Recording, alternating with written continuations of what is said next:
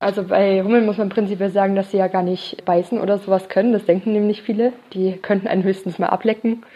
Allerdings könnten sie auch stechen. Die haben einen ganz kleinen dünnen Stachel hinten.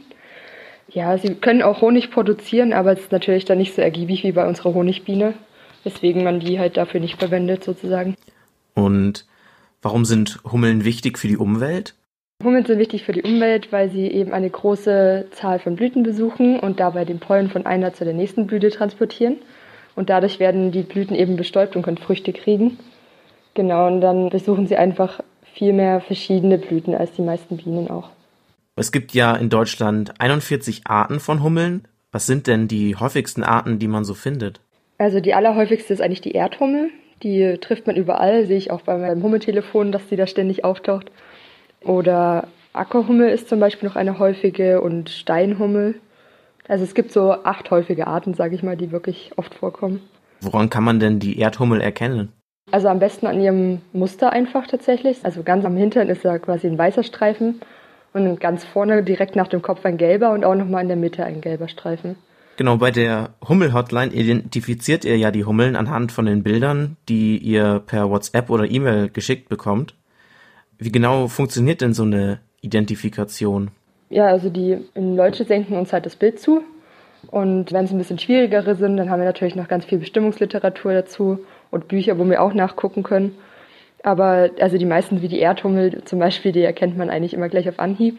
Und dann schicken wir die, eben den Leuten die Antwort zurück und geben noch so ein paar Zusatzinformationen immer mit.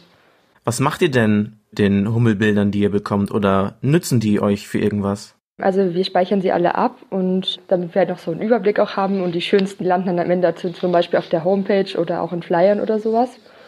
Genau, und dann nutzen wir hauptsächlich eher die Daten, die damit geschickt werden. Also wir bekommen ja das Funddatum und können dann halt schauen, genau wann welche Hummel geflogen ist. Natürlich jetzt nicht so super wissenschaftlich korrekt, aber das ist zumindest schon mal sehr interessant und bekommen ja auch noch den Fundort dazu und da erstellen wir dann am Ende eine große Karte wo jeder einzelne Fund eingetragen wird und dann kann dann jeder nachgucken. Was für Gefahren sind denn Hummeln ausgesetzt? Also eine Gefahr wäre zum Beispiel, dass manche Bauern, die halt eine bestimmte Pflanze nur auf ihrem Feld haben wollen, alle anderen Pflanzen dann weghaben wollen. Und dann können die Hummeln zum Beispiel einfach unter Nahrungsknappheit leiden, wenn halt gerade die Pflanzen, die sie eigentlich angeflogen hätten, dadurch wegfallen. Wie können wir den Hummeln denn von zu Hause aus einfach helfen? Also man kann natürlich immer einfach Nistmöglichkeiten anbieten. Also die kann man selber bauen oder auch kaufen. Das sind solche Hummelkästen. Oder man kann auch das viel einfacher machen und zum Beispiel einfach einen Topf, so einen Blumentopf, quasi irgendwo hinstellen, den leicht abdecken, damit der Regen geschützt ist und da auch noch ein bisschen Nistmaterial mit reinmachen. Das kann einfach trockenes, zerkleinertes Heu sein zum Beispiel oder Wolle oder ähnliches. Und kann man da irgendwie Blumen pflanzen, die Hummeln besonders mögen?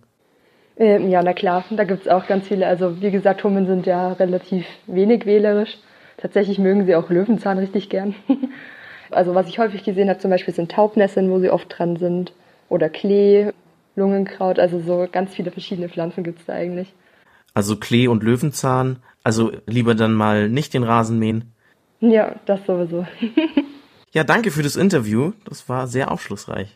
Sehr gern.